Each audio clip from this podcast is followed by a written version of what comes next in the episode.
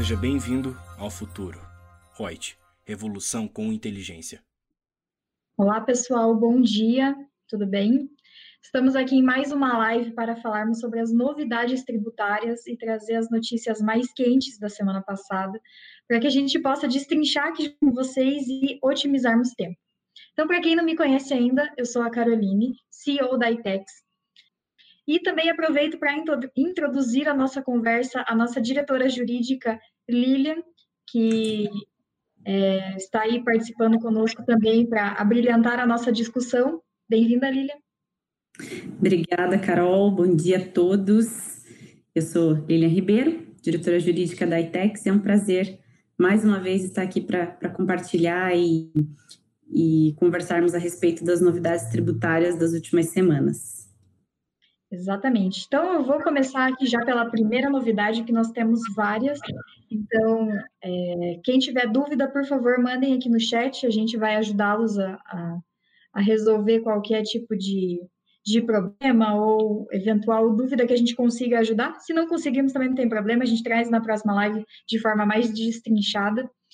É, o primeiro assunto que eu quero tratar aqui com vocês é um caso bem polêmico e que está suspenso o julgamento no STJ, com vários posicionamentos de julgados distintos, que é sobre a possibilidade das locadoras tomarem crédito sobre PIS e COFINS de uma maneira um pouco mais peculiar, digamos assim.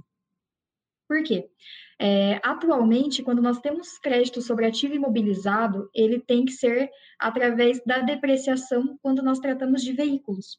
E a Receita Federal já taxou esta taxa de depreciação com 60 avos, que são cinco anos. Porém, a gente sabe que a locadora, ela consome mais do veículo, porque ela roda mais, ela tem um desgaste maior. Então, a locadora, ela está fazendo esse pleito de 1,48 avos, tentando fazer aí uma equiparação dos veículos a mais equipamentos. E aí a gente acaba entrando numa outra seara que é muito mais profunda, porque a legislação do PIS e COFINS, que é a Lei 10833 de 2003, lá no artigo 3 ele trata de forma diferente veículos e máquinas e equipamentos. Então, como é que eu vou equiparar para fins de depreciação diferenciada veículos a máquinas, sendo que máquinas e equipamentos, de acordo com a legislação vigente, eu posso tomar o crédito direto. Então, eu acabo ampliando essa discussão, mesmo que eu não queira, e ela, ela pega um outro viés, né? Então, a gente tem esse julgamento no STJ suspenso. Estamos aguardando ansiosamente para entender como é que a turma vai é, conduzir este tema, porque ele pode gerar benefícios é, para as locadoras e, eventualmente, para outros segmentos que também tenham é, um uso extra exacerbado de, de máquinas e equipamentos, veículos ou outros ativos, abre brecha, abre margem para discussão. Né, Lilian? O que, que você acha sobre esse tema? Ah, isso é bem impactante, né, para quem realmente tem ali as, as, as promotoras de veículos. Então, vamos aguardar realmente ansiosos para ver qual será a definição. Exatamente. Quem aí tem é, clientes na base com locadoras, né, acho que é bacana colocar no radar, né, consultar é, sistematicamente, porque vai ser um tema bem polêmico quando julgado. E, claro, a gente vai trazer aqui também, então, se não tiver tempo de acompanhar, assista a live, ouça depois, né? É uma boa estratégia para se manter atualizados. Ah, sim, certamente, se houver alguma outra definição, qualquer novidade, a gente vai trazer aqui. Com certeza. O que mais nós temos de novidade entre a semana passada e essa, Lilian? Legal, vamos lá então agora para a segunda notícia quente aí da semana.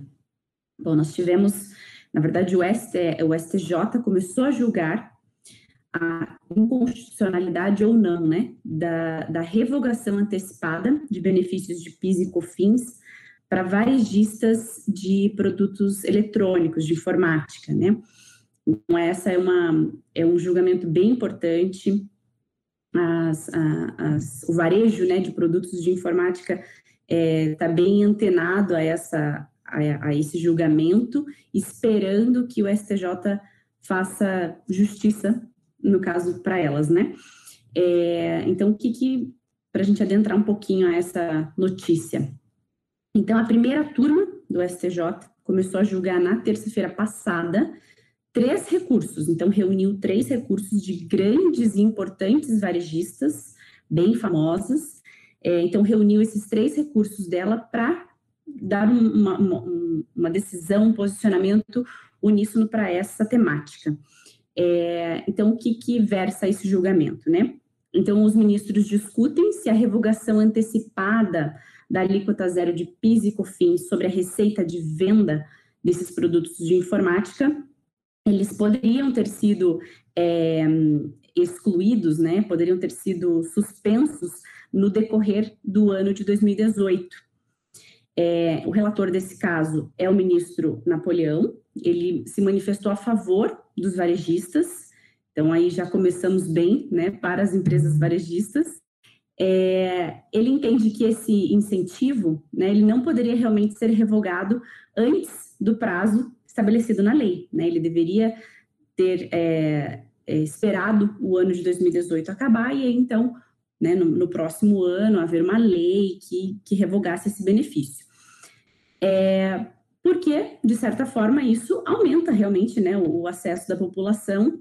É, na verdade, sim, é, essa, esse incentivo, ele objetivava aumentar o acesso da população a, a esses equipamentos de informática. Então, assim, a, o benefício ele não era por si só para os varejistas, mas ele tinha um princípio extrafiscal. Era realmente para fomentar o acesso da população a esses bens de informática. Então, é, é ele até trouxe um trechinho aqui do que ele fala que eu achei bem, bem bacana.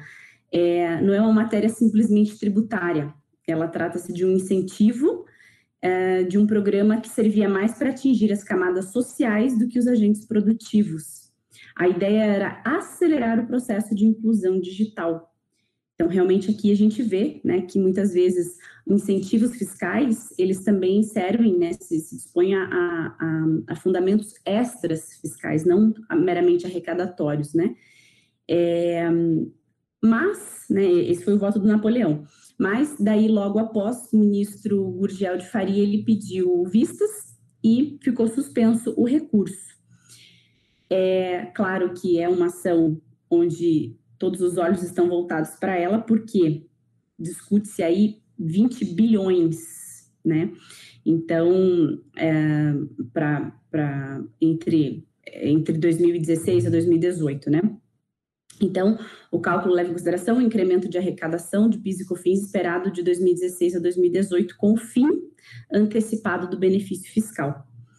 Então, a gente rememorando, né, da onde veio esse benefício fiscal? Ele foi concedido pela Lei do Bem, famigerada Lei do Bem.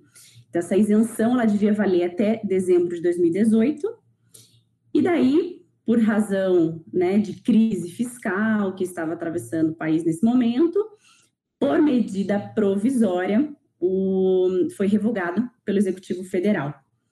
Então, é, esse fator é importante, porque, primeiro, né, foi por medida, por medida provisória, nós estamos falando aqui de PIS e COFINS, né, são tributos que deveriam ser, então, ah, modificados, né, no caso aqui, o incentivo por meio de lei, não por medida provisória. Outra questão bem importante aqui para a gente trazer e discutir também é de que um, essa, essa mudança, esse fim do benefício, ele veio em agosto de 2018, quando, na verdade, se esperava que esse benefício é, perdurasse até o final de 2018. Então, assim, é, as empresas, né, os varejistas da, de produtos de informática, eles se planejaram, né, durante um ano. Muitas empresas, elas iniciam o ano é, planejando o seu ano inteiro, né, fazendo ali as contingências necessárias, os investimentos necessários com aquilo que a legislação traz naquele momento. Então, foi uma surpresa bem desagradável para varejistas, que os pegou né, de, de, surpresa e gerou uma insegurança jurídica, né, porque veio é, essa, essa, essa revogação do benefício veio por medida provisória e no meio do ano fiscal. Então, isso realmente foi bem prejudicial para os varejistas de, de, de que vendem né, produtos tecnológicos e de informática. É, então, outra coisa que, que é trazido aqui também nessa, nesse julgamento bem interessante é de que é, esse incentivo não era meramente um incentivo, ele também exigia certos requisitos da empresa incentivada, né? Então, havia uma contraprestação. Um, logo, né, não era, não era, então assim, as empresas realmente se programaram, é, por exemplo, né, uh, tinha um, uma dos, dos requisitos era vender os equipamentos a um teto de preço estabelecido pelo governo. Então, a, a empresa, né, os varejistas programaram para vender por aquele valor durante o ano. E aí, é, caindo o benefício, isso é um aumento da carga tributária bem expressivo para essas empresas, logo, elas não vão conseguir manter esse preço, mas como, né? Agora praticar um preço diferente no mercado, sendo que elas já haviam se programado para aquele valor. Então, realmente gera uma insegurança jurídica. É, é, é uma situação que a gente, infelizmente, percebe, né, com frequência, já tivemos outras situações assim, que há uma mudança no meio do exercício fiscal que é muito ruim para as empresas, né, Carol? Acho que você também já presenciou algumas situações como essa durante sua carreira. E, e, é difícil, né? Essa insegurança jurídica nos atrela, porque ficamos de, de mãos atadas, né? Sim, exatamente, Lilian. É, esse tipo de situação causa aquela insegurança jurídica que a gente tanto comenta, né? Que muitas vezes os investidores preferem até investir mais em outros países por conta deste fator. Por isso que a gente fala tanto né, em reforma tributária, em simplificação, é, não só no papel, mas de fato, né? De fato é, e de direito, é importante. E quando a gente fala deste benefício do PIS e COFINS, para quem não está habituado com, este, com estes tributos, a redução que estava é, na isenção, ou zero, né, com base no teto, limitado pela lei do bem, tudo certinho, a tributação foi para 9,25%. Então, imaginem que quase 10% não é a margem de lucro de muitas empresas, indústrias, uhum. varejistas. E como absorver isso? Você vai colocar é, como um custo interno, se você não consegue mais repassar no preço? Se você já tem venda para entrega futura, que é só é, você tirar do estoque, e aí você vai praticar um preço diferente agora e quem vai receber daqui três meses. É, fica uma concorrência desleal, injusta, que não faz sentido nenhum.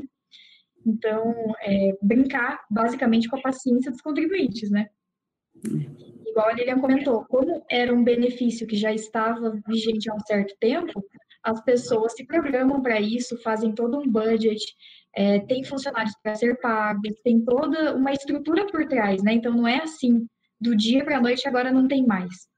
Enfim, a gente vai aguardar esse julgamento. Na nossa base de clientes, nós temos alguns nessa situação, né, em que uhum. estamos precisando defendê-los, é, e as glosas são altíssimas, né? Então, se a gente for pensar lá nos anos anteriores, quanto que essas empresas venderam e quanto 9,25 representa? Milhões, né? Uhum. Se vocês têm essa situação, sugiro que acompanhem também esse julgado, que vai ser bem importante, né? vai ser um divisor de águas para quem é do setor de informática. É, e, claro, as novidades a gente vai trazendo aqui, né? Não se preocupem, acompanhem a gente no canal. Mas acho que você falou praticamente tudo, né, Lilian? Já pontuou muito bem essa questão. É, se vocês tiverem dúvidas, mandem aí no chat, que esse assunto ele é bem polêmico. Com certeza traz bastante é, temas a serem discutidos que surgem deste aspecto, né? Então, mandem aqui para a gente. Vou passar aqui para a nossa próxima notícia, Lilian, senão a gente não dá conta da pauta, né? Verdade. O TJ, lá do Distrito Federal, eles fizeram a criação de uma vara exclusiva para cobrança de ICMS. Então, é uma notícia mais informativa, né? Se alguém aí trabalha com empresas do Distrito Federal, é legal ficar atento, porque esta vara ela vai ter uma competência exclusiva para julgar estas ações de execução fiscal decorrentes da cobrança do ICMS. Então, como logo ela esteja instalada e funcionando, a vara vai começar a distribuir estas ações e vai dar uma celeridade nesses processos. Então, é, para quem trabalha com o Distrito Federal sabe que existe bastante confusão ali, né, acerca do ICMS, do ISS, tá tudo na mesma nota, e aí quem julga, julga tudo. Enfim, é meio bagunçado o processo, acho que eles estão tentando dar uma especificidade a esses julgados para dar essa celeridade, que hoje eles não têm muita, né? É, como é mais informativo, não sei, Lilian, se você quer comentar sobre esse tema, não, ou se... Pode é, passar. Só, só comentar que a gente percebe uma movimentação do fisco, seja na esfera administrativa ou judicial, aplicando todos os seus instrumentos para a cobrança dos seus créditos, né? Então, vale aí essa informação para os contribuintes que realmente investimento em tecnologia, em abertura de novas varas para execuções fiscais, enfim, é, eles estão se movimentando, né? Então, é um sinal de alerta para todos os contribuintes. E já aproveito a deixa para passar então para a próxima, que também é informativa, mais informativa, né? Mas essa é, é uma, uma, um informativo muito bom, pelo menos para quem está ali em Goiás, né? Um projeto do governo de Goiás reduz o ICMS do arroz e do feijão de 17% para 12% e é aprovado na Assembleia. Então, a mudança foi proposta pelo próprio, pela própria Secretaria da Economia do Estado, é, por entenderem né, que esses produtos, o arroz e o feijão, eles são essenciais para as mesas, ainda mais agora, né, nesse tempo de pandemia, em que muitas famílias foram assoladas né, pela, pela crise econômica.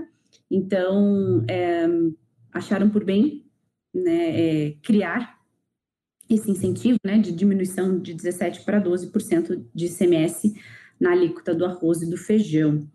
É importante lembrar que já havia uma redução do imposto para esses produtos lá no estado de Goiás, mas ela restringia para os produtos industrializados no estado.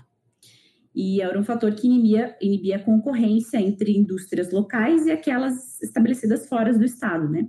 Então, agora com essa lei aprovada, é, ela amplia esse benefício para todos, independentemente da origem dos produtos. Isso também é bem interessante para, enfim, para todos os, os não, não só para quem está ali dentro né, do, do, Estado, industriais, mas também fora, porque fomenta essa concorrência mesmo, né? Uhum. É isso, também só mais em caráter informativo. É legal a gente pensar é, nessa concorrência, porque às vezes o Estado ele acaba perdendo é, no pagamento da entrada ali de um eventual DIFAL, ou até mesmo na, na concorrência com quem tem alguns benefícios bem é, atrelados à cesta básica, que já é pela questão da seletividade um tributo que deve ser mais baixo, mas quando a gente restringe muito internamente ao Estado e os demais, a gente sabe que tem benefícios mais amplos, não faz sentido, né? O Estado acaba perdendo arrecadação porque não movimenta operações com aqueles produtos. Então faz bastante sentido. É, queria agradecer aí a, a presença na nossa live da Larissa Moore. Não sei se é assim se fala seu sobrenome, mas obrigada por estar aqui conosco, nos prestigiando. Se tiver dúvidas, mande aqui para a gente. É... Então, vou dar sequência aqui nos outros temas. Esse é mais informativo, é Goiás, né? Então, está um pouco mais distante da nossa realidade aqui paranaense. Mas como a gente sabe que escritórios normalmente costumam atender estados também de outras regiões, a gente acha interessante, pelo menos, pontuar né? Essas mudanças pode ser que impacte aí na realidade de quem está nos ouvindo. Tem outro também informativo, surgiu um decreto do Bolsonaro, onde ele zerou a importação do trigo. Então, essa tarifa ela é zerada, mas tem uma, uma cota mínima global de 750 mil toneladas métricas anuais. Então, se cumprir os requisitos, essa medida vale para o trigo, para o trigo duro, para a mistura de trigo com centeio. Enfim, quem é dessa área, é, dá uma investigada, porque pode ser que beneficie aí sua empresa, né? E para quem mexe com importação, sabe que o imposto de importação é pesado. Então, normalmente, nós temos alíquotas que variam, é, que vão até 18%, 20%, a depender do imposto de importação. Claro que o agro não é tão agressivo assim nas alíquotas, mas é um custo direto né? Porque ele não tem crédito tributário, não consigo abater ele com nada.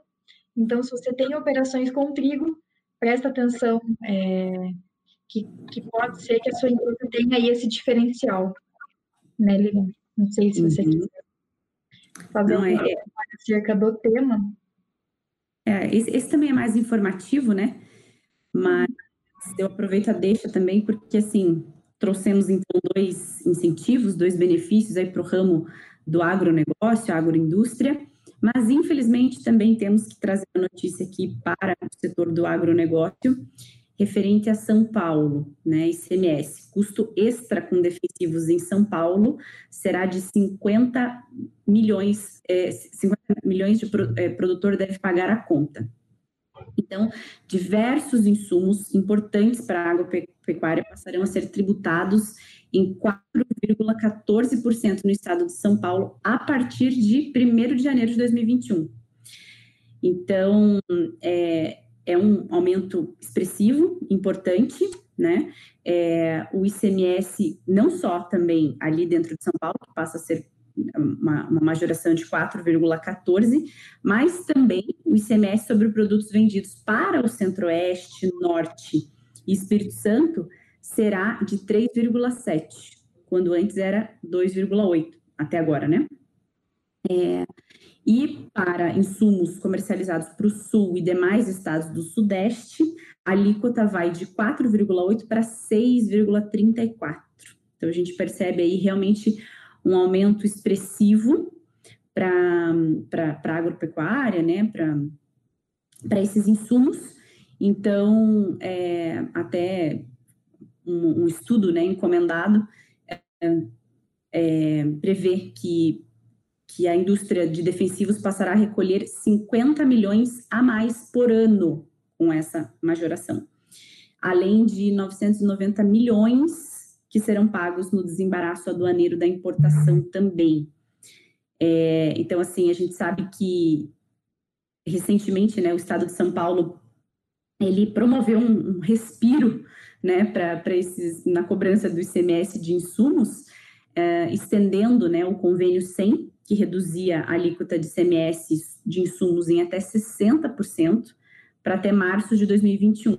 Porém, né, em, em, contrapartida, veio essa majoração de alíquota de CMS, né? Então, o setor está bem polvorosa, né? Porque é, isso, isso reflete um momento de crise de forma bem abrupta para esse setor é, alta de imposto né, sobre a cadeia produtiva do agronegócio, é, major o custo de produção e tende a reduzir a competitividade, que a gente estava falando, né, a questão do trigo, aqui também, né, reduz a produtividade dos produtos brasileiros no mercado internacional, prejudicando também o mercado interno. Então, é uma é um grande é, é, cascata, né, efeito cascata. É, claro que uh, se defende, né, o Estado de São Paulo se defende, diz que é, foi uma, uma, uma, algo necessário em decorrência né, das perdas causadas pela pandemia. Então, é para fins arrecadatórios, né? É, o, o Estado precisa de recursos, então ele achou por bem promover o aumento da carga tributária de CMS para esse setor, que está, realmente, como eu falei, bem apreensivo porque isso representa realmente um aumento que não estavam esperando. Então, Lilian, o que eu acho legal comentar aqui, quem tiver interesse, nós fizemos uma matéria para o G1 né, sobre este tema. Então, quem procurar, der uma bugada aí, é, com relação ao decreto 65254 de 2020.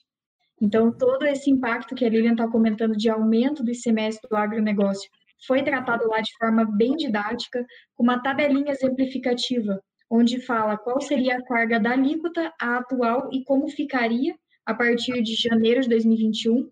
Então, janeiro está aí, né? É o próximo mês já, e alguns contribuintes é, estão bem preocupados com relação a nível Brasil, né, por conta da possibilidade ou não de prorrogação do convênio 100 de 97, que concede benefícios de ICMS ao setor agrícola especificamente. E quando a gente fala deste convênio, a gente fala de um impacto muito forte, igual a Lilian comentou, é, com relação a preço, possível aumento de carga tributária, porque os demais estados não se movimentaram ainda. Então, São Paulo foi o pioneiro, né?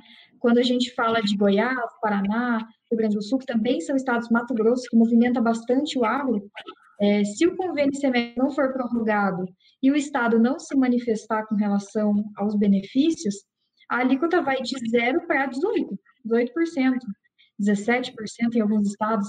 Então, é um aumento muito abrupto. Se o produtor precisar repassar isso no preço, talvez ele não consiga, ele passe uma parte, e mesmo assim vai impactar a inflação, vai impactar no aumento de preços em geral, e num pós-crise é quase inimaginável absorver tudo isso na cadeia. Né? Então, São Paulo aumentando ali de 0 para 4 é ruim, mas não é desesperador como aguardar os demais estados se movimentarem. Então, talvez São Paulo seja aí é, o pioneiro que talvez outros copiem, talvez não. A gente está acompanhando isso sempre.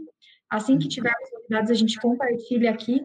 Mas a gente tem vários clientes do agronegócio e eles têm nos procurado bastante, assim, para saber quais serão os movimentos, o que, que a gente pode fazer de estratégia para ter o menor impacto possível, né, perante esse mercado é, forte aí de concorrência. Então, se você tem clientes no agro, fique esperto também, porque esse assunto também é bem polêmico e a gente está acompanhando sempre. É, né, Lilian? Com certeza vai movimentar em 2021. É. que mais nós temos aqui? Bom, então, depois deste impacto aí que a Lilian comentou, né, de 50 milhões, isso só de São Paulo, né? Imagine o resto do Brasil, isso que a gente está falando de 4%, né?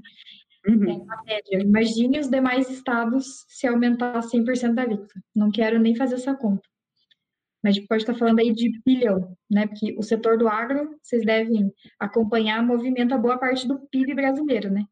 Então, com certeza vai ser um impacto no bolso direto dos contribuintes e dos consumidores, se não for possível repassar tudo isso no preço. É, uma outra notícia aqui, agora uma notícia boa, que a gente tem trazido aqui até então algumas ruins, né, umas boas, outras ruins, essa que foi bem bacana. É, o Tribunal de Justiça de São Paulo reconheceu a não incidência do ICMS no transporte multimodal internacional. Então, o que acontece? Muitas empresas que fazem importação utilizam deste transporte modal para fazer o desembaraço em algum porto e se porventura precisar destinar essa mercadoria é, a algum outro estado fim, ele faz isso por meio marítimo. É, mas ponto é, o transporte ele não resta descaracterizado como um serviço internacional é, e, portanto, os estados não têm o direito de cobrar ICMS sobre esta operação em específico. Então, este julgado aqui foi bem importante, foi um precedente, né? O magistrado que fez o julgamento ressaltou os termos da Lei 9432 de 97, com relação à navegação entre os portos e pontos do território brasileiro, feita por empresas nacionais, porém com caráter internacional. Então, isso com certeza é, abriu um precedente favorável para não cobrar o ICMS nessas operações, porque o ICMS tem que incidir sobre a circulação da mercadoria entre os estados. É, então, neste caso, não há, porque a característica fundamental é a, o transporte internacional. E aí, quem tiver mais interesse sobre este tema, é legal dar uma pesquisada, né? Se você tem esse, esse tipo de operação na empresa. O que você acha, Helena, sobre isso? Eu achei bem condizente a decisão. Sim, sim, também achei bem acertada a decisão do TJ de São Paulo e espero que seja uma, uma prática, né, recorrente daqui para frente. Sim, o número, o número né, do processo, só para compartilhar com todo mundo, é um pouquinho extenso, mas se quiserem anotar, é o 1060 778 27 2018 8 26 0053. Depois eu vou uhum. pedir para o pessoal colocar aqui no link da gravação também, mas para quem tiver interesse, porque é um assunto que não é muito debatido e é um, um marco aí divisor de águas. Verdade. Boas decisões precisam ser compartilhadas, né? Para que a gente fomente mais no judiciário essas. E eu trago aqui, então, uma, uma, uma decisão agora do STF. Também não foi finalizada ainda essa decisão, está só no início das discussões ali entre os ministros, mas já temos uma importante é, delineação ali, né, de como vai conduzir esse processo. Então, qual que, que ele versa, né? Então, o plenário começa a discutir a indisponibilidade de bens uh, dos devedores da Fazenda Pública.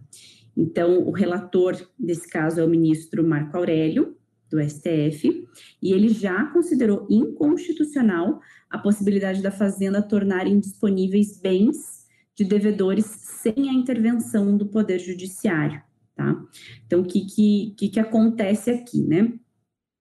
É, a, a, discussão, ela versa sobre o artigo 25 da Lei 13.606, de 2018, que dispõe sobre o Programa de Regularização Tributária Rural. E esse artigo, ele diz que a Fazenda, quando houver algum débito do, é, do, do contribuinte, para satisfazer esse crédito da fazenda, ela pode in, tornar indisponível os bens dos devedores, após a verbação da certidão de dívida ativa em órgãos de registros de bens. É, isso sem passar pelo judiciário. E aí essa é a discussão junto ao STF. Né? E nesse caso aqui a gente percebe que não há uma, uma ampla defesa ao contribuinte, porque é, ele sequer é notificado ou cientificado dessa situação via judicial, né? Então ele vê ali o seu apenas uma comunicação de que em não pagamento da dívida ativa, já os seus bens já podem ser é, restringidos, né? Então é, é, é, algo bastante preocupante, porque a gente sabe que a Constituição Federal, no seu artigo 5 prevê que ninguém será privado de liberdade ou de seus bens sem o devido processo legal. Então, assim, a questão é, aqui primordial não é se a, a, a, União, a Fazenda Nacional, ela pode ou não restringir os bens, né? Fazer menor e etc. Isso é possível, mas desde que seja feito dentro de um processo legal, com todas as bases é, de, né, de contraditório para o contribuinte, enfim. Então, a forma como eles querem fazer aqui, né, como a PGFN quer fazer aqui através dessa lei, que está sendo questionada a sua constitucionalidade, é, é num, num afã de, de buscar o seu crédito, porém desrespeitando a nossa Constituição. E aí não é possível, né? Por mais que a gente entenda que as razões da Receita, né, que quer diminuir, e as razões dela é que quer diminuir que, que isso seja levado ao judiciário, abarrotando o judiciário já é bastante caótico, não é assim que funciona, né? A gente precisa necessariamente seguir as bases constitucionais é, para todos nós, né, contribuintes. Então, fazer isso de forma administrativa, apenas com uma comunicação, os ministros, é, o relator, pelo menos aqui, já sinalizou que é inconstitucional esse artigo. É importante essa decisão, né, Lilian, sobre a indisponibilidade dos bens, porque é um receio bem recorrente de quem é investidor, de quem é, gera empregos no país. Então, essa instabilidade jurídica não é favorável.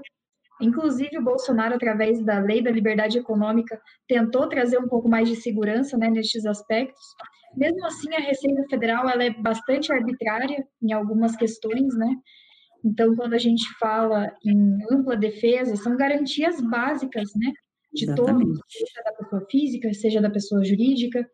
Então, é incabível, inadmissível a gente falar em ter uma dívida e a disponibilidade dos bens sem uma comunicação. Isso é fim do mundo, né? Que nem a gente brinca internamente, mas é literalmente algo inconcebível. É, e na mesma linha, né, fugindo um pouco do contexto deste tema da indisponibilidade dos bens, que foi favorável né, a, aos contribuintes, achei bem legal a decisão. A gente tem visto problemas, por exemplo, com a exclusão do ICMS na base de cálculo do PIS e do COFINS de forma muito recorrente, né? Onde nós temos já uma repercussão geral no STF favorável aos contribuintes, o fisco se antecipou sem deixar a, o STF concluir o tema através de instrução normativa, né? Não uhum. está regulado em lei, ainda não teve uma definição sobre o tema e já colocou uma posição ultraconservadora no cálculo, que ainda não está 100% definido. E os contribuintes que já têm alguma decisão, sentença favorável, que porventura consiga usar esse valor, a diferença entre o que a Receita entende ser errado, mas que o contribuinte tem uma garantia jurídica, eles estão colocando em dívida ativa. E aí o contribuinte tem que judicializar de novo e colocar mais carga e peso sobre o judiciário, que é o que todo mundo tenta evitar. Então não faz sentido nenhum. Né? Isso foi a barrota, né? Porque a, a, arguição da, da PGFN é de que, não, nós estamos fazendo de forma administrativa aqui para acelerar o processo e tal, mas esquecendo de garantias básicas, né? E isso em que ela se adiantou também de forma administrativa, né, é, promulgando aí essa instrução normativa completamente contrária ao que vem sendo delineado no judiciário, é, também a gente percebe né, um afã da, da Receita Federal, da PGFN, em promover ali através dos seus instrumentos, né, instrução normativa e etc., mas contrários às garantias básicas, né? Então não tem como defender mesmo Sim, tá bem complicado, né? Bom, queria é. agradecer aqui a presença do Ermelindo, do escritório Kitron Contábil, é, e compartilhar aqui também, né, a opinião do Lucas também, compartilho da sua opinião, é, que há um grande impacto nos negócios jurídicos, e ele vê como uma afronta ao patrimônio dos contribuintes e violação dos princípios constitucionais. Foi bem de encontro ao que a gente comentou, e de fato a gente precisa caminhar para a Constituição neste caso, senão a gente se perde né, na, na linha de ampla defesa, raciocínio entre o administrativo e o judiciário, que não pode penalizar sem dar todas as chances de argumentação, arguição, enfim. É... Posso partir para o próximo tema, Lilian? Você quer comentar mais pode. um? Pode, pode partir. Acho que Bom, é o último, né?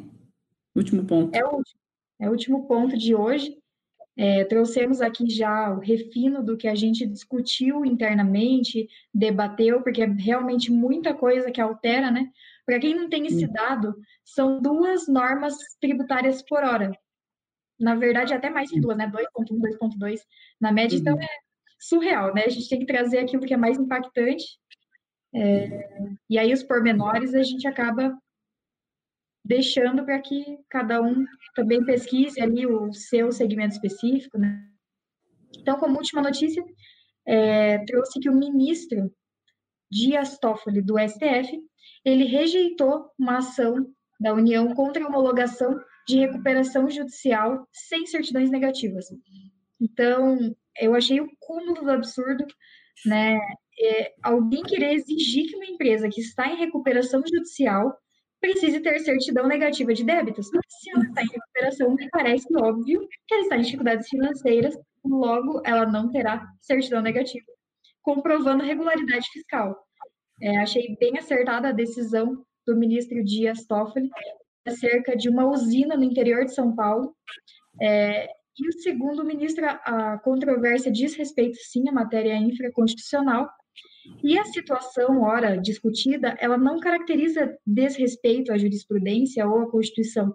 É simplesmente uma situação que vai bem de encontro é, à situação financeira da empresa, né? Então, não faz sentido essa exigência. O que, que você tem a ponderar como advogada neste tema, Lívia? Olha, é, tem umas situações que sobem né, ao Supremo completamente desnecessárias. Então, isso sim abarrota o judiciário, né? Isso sim é algo que não deveria estar sendo discutido ali, porque é algo realmente lógico, uma decorrência lógica. Né? Eu acho que de forma muito acertada, novamente o, o ministro é, definiu, né, julgou, porque isso, é, isso é decorrência lógica mesmo, né? Uma empresa de recuperação judicial, imagina, ela está nesse, nessa situação justamente por por muitos débitos. Então, exigir uma certidão de regularidade fiscal é. É um absurdo, né? Aí eles é. fazem ações para evitar que a discussão suba, mas ao mesmo tempo eles abarrotam de outro lado com situações que não fazem sentido nenhum, hum. né? É, enfim. Realmente deveria estar sendo julgado, né? Que realmente faz sentido, que é preciso uma análise criteriosa. Mas é o nosso sistema judiciário. Pois é. Por isso que é tão lento e moroso, né? E que outros países a gente tem uma certa é, celeridade uma consciência maior nesse aspecto, né? É o que a gente percebe. Bom, queria agradecer muito essa presença aqui pelo nosso debate, Lilian. É, com certeza sempre é muito agregador. Obrigada. Foi um prazer, muito obrigada. Eu que agradeço a todos que também participam conosco aqui e continuem assistindo, nos seguindo nas redes sociais, nos podcasts, enfim, conteúdo neste canal é que não falta, conteúdo de qualidade Então, continue nos, nos acompanhando. Isso mesmo. Então, pessoal, só reforçando, né? Como a Lilian comentou, nos sigam lá nas nossas páginas, nas nossas redes sociais. Se ainda não se inscreveram, se inscrevam neste canal para criar um lembrete, você não esquecer que semanalmente a gente tem novidades quentíssimas e super atualizadas do mundo tributário. É, e também reforçar a questão do Reut Learning, que é super interessante, está com material incrível com a nossa brilhante Lúcia Young, ministrando vários cursos práticos, como você com certeza nunca viu em lugar nenhum. Então é isso, gente. Queria desejar uma excelente semana a todos e agradecer pela presença de todos. Até mais. Até mais, gente.